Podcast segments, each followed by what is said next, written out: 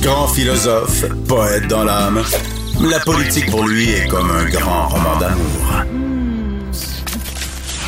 Vous écoutez Antoine Robitaille, là-haut sur la colline.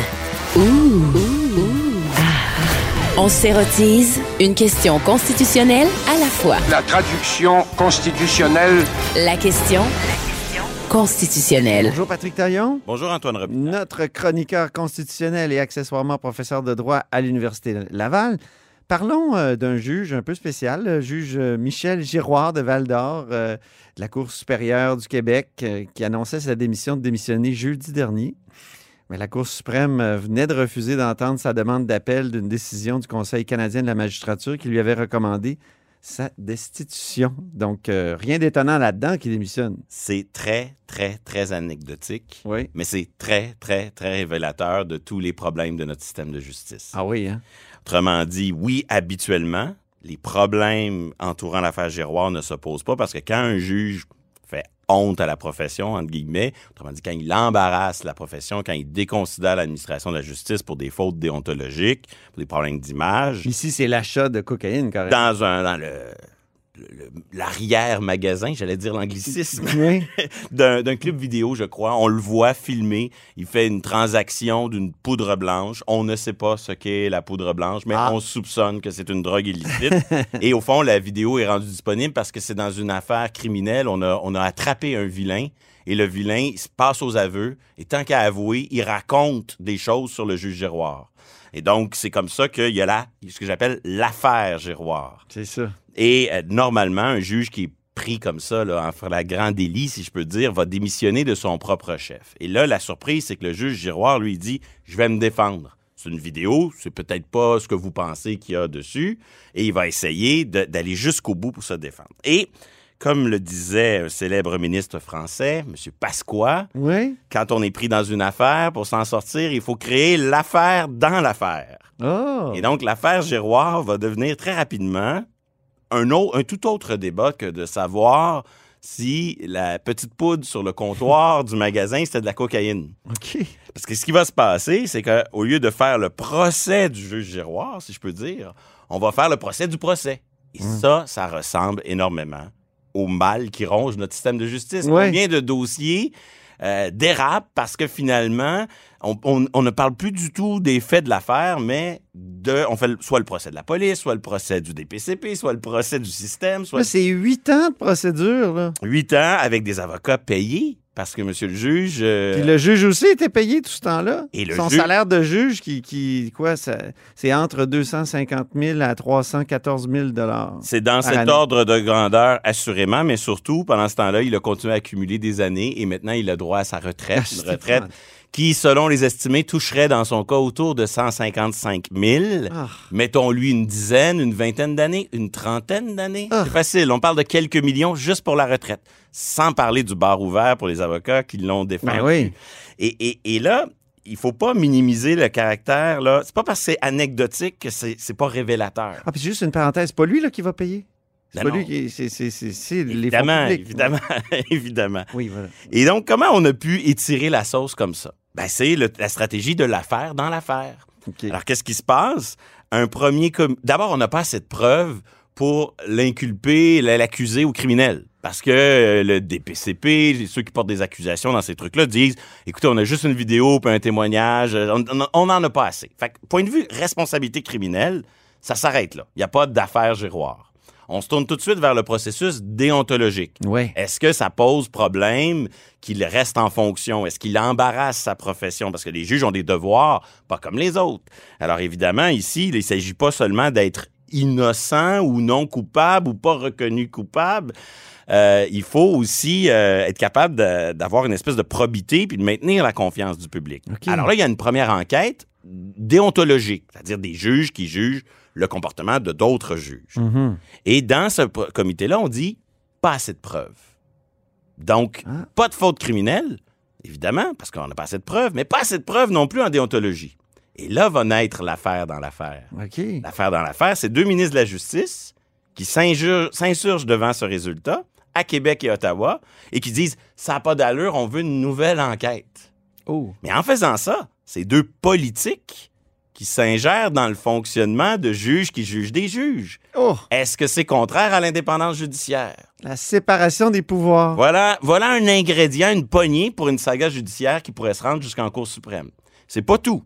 Après, dans le procès des juges qui jugent des juges en déontologie, il y a des documents qui sont seulement en français. On est en Abitibi, etc. Et dans le panel de juges du Conseil de la magistrature du Canada, il y a des juges qui comprennent pas le français. Argument linguistique. Est-ce qu'on peut être jugé par... euh, Est-ce qu'il y a Oh un problème non. de traduction des documents? Alors là, on se rend en Cour suprême pour des questions de traduction, des questions techniques d'équité procédurale.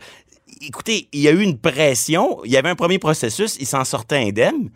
On met de la pression euh, des deux ministres pour qu'il y en ait un nouveau. Évidemment, lui, sa défense, c'est euh, de juger, de faire le procès du deuxième processus. Ben oui. Et donc, tous ces arguments-là, qui ont l'air sans importance, sont parfaitement emblématiques de notre tendance à ne pas faire le procès des gens, mais à faire le procès du processus, au nom de nobles principes auxquels on adhère tous. Les droits linguistiques, bien sûr, les droits linguistiques, dans l'exemple que je donnais, l'indépendance de la magistrature, toutes des choses, tout, tout ce qui est bon dans la tarte aux pommes, mais qui peut donner mal au cœur quand on en mange un peu trop. Ah oui. Et donc, c'est ça l'affaire Giroir. C'est, c'est il faut en tirer les leçons parce que, évidemment, on a tendance euh, à, à vouloir protéger la sécurité financière de nos juges. On veut pas qu'ils soient euh, dépendants financièrement pour qu'ils soient plus neutres.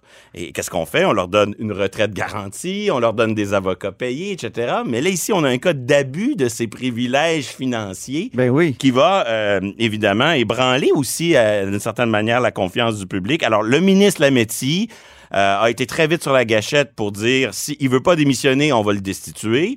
Alors il a démissionné à minuit moins une le juge, donc il n'y aura pas ce, ce- ce processus de destitution officielle. Mais euh, il y a à Ottawa une ouverture pour essayer de jouer sur cette question de la retraite. Mais dans le cas du juge Giroir, rassurez-vous, on ne pourra pas y aller de manière rétroactive. Mais au moins, qu'on pose des gestes pour éviter une deuxième affaire Giroir, ça serait déjà ça de gagner. OK, moi, je pensais que c'était la fin. Il pourrait y en avoir une deuxième. Ben, je veux dire, il a tracé euh, avec un certain cynisme, là, il- en, se battant jusqu'au bout, puis il a gagné dans le premier processus. Là. Il a fallu que deux ministres de la Justice disent on veut un nouveau processus qui a ouvert la porte à un débat interminable. Mais il- un, il aurait, il avait peut-être des chances de gagner. Il n'a pas gagné, mais à travers, à travers son obstination, il a au moins gagné une meilleure retraite. Et ça, ça donne, ça pourrait donner des idées à d'autres juges qui se retrouvent dans, la même, cir- dans les mêmes circonstances. Donc, est-ce qu'il y a lieu, dans ces cas-là, parfois, de suspendre la rémunération pendant le processus? Est-ce qu'il y a lieu de, de cesser de comptabiliser ces années de suspension pour l'acquisition d'une retraite? Parce que là, d'une certaine manière, ça a duré presque une dizaine d'années. là. Mais là, ça, ça bonifie, ça... Mais ça viendrait pas à l'encontre du principe que tout le monde est présumé innocent? Si on suspendait et rémunération et calcul des années pour la retraite? Ben, ici, on n'est pas dans un processus criminel. Non. On est dans un processus de déontologie. Euh, mais effectivement. Mais en droit civil, on, on, on plaide la bonne foi. On Oui, oui, présumer la bonne foi, c'est un peu ça aussi. Puis il y a, y le processus déontologique a quelque chose d'un petit peu sui, euh, sui generis, je m'excuse du mot, mais un petit peu euh, unique en son genre. euh, dans le sens où, effectivement, c'est un peu du civil, mais ça vise un peu à punir le comportement de quelqu'un. On est un peu dans, dans une zone grise et ça montre toute la complexité de la chose parce qu'effectivement, si on dit on va suspendre euh, la rémunération, ben, il y a des raisons pourquoi la rémunération est garantie. Donc, il n'y a jamais rien de simple et il faut pas minimiser l'aspect anecdotique de l'affaire euh, de l'affaire Giroir parce qu'au contraire, elle est révélatrice de plusieurs petits angles morts qui s'accumulent les uns les autres et qui peuvent être euh, exploités à des fins qui sont peut-être pas nécessairement des fins d'intérêt public. Très bien. Non, deuxième sujet, les armes à feu maintenant. Le fédéralisme s'accompagne souvent de chicanes de compétences, écris-tu, mais parfois aussi, paradoxalement, de chicanes d'incompétences Oui. sur les armes à feu? Oui, oui, oui, c'est c'est fascinant. C'est on se chicane pour dire c'est pas moi qui s'en occupe, ça devrait être toi. C'est ça. Et, euh, et ça rappelle, on avait fait ensemble euh, une chronique sur le sujet, sur les barrages euh, Wet'suwet'en. Oui, oui. Et c'était oui. la même chose. Ottawa disait, Ottawa disait, euh, Québec peut les défaire les barrages. Et Québec disait non non, les autochtones c'est fédéral. Oui, oui. On se refile la patate chaude. Personne ne veut s'en occuper. Et là ici, ben, c'est la même chose. Le gouvernement Trudeau prend un engagement électoral fort pour interdire certains certains types d'armes à feu dans le code criminel. Mais en réalité, il veut pas payer le prix politique. Il sait que dans les campagnes, c'est pas nécessairement populaire. Dans les villes, il y a, un fort besoin d'interdiction puis de criminalisation de certaines armes. Alors, qu'est-ce qu'il fait?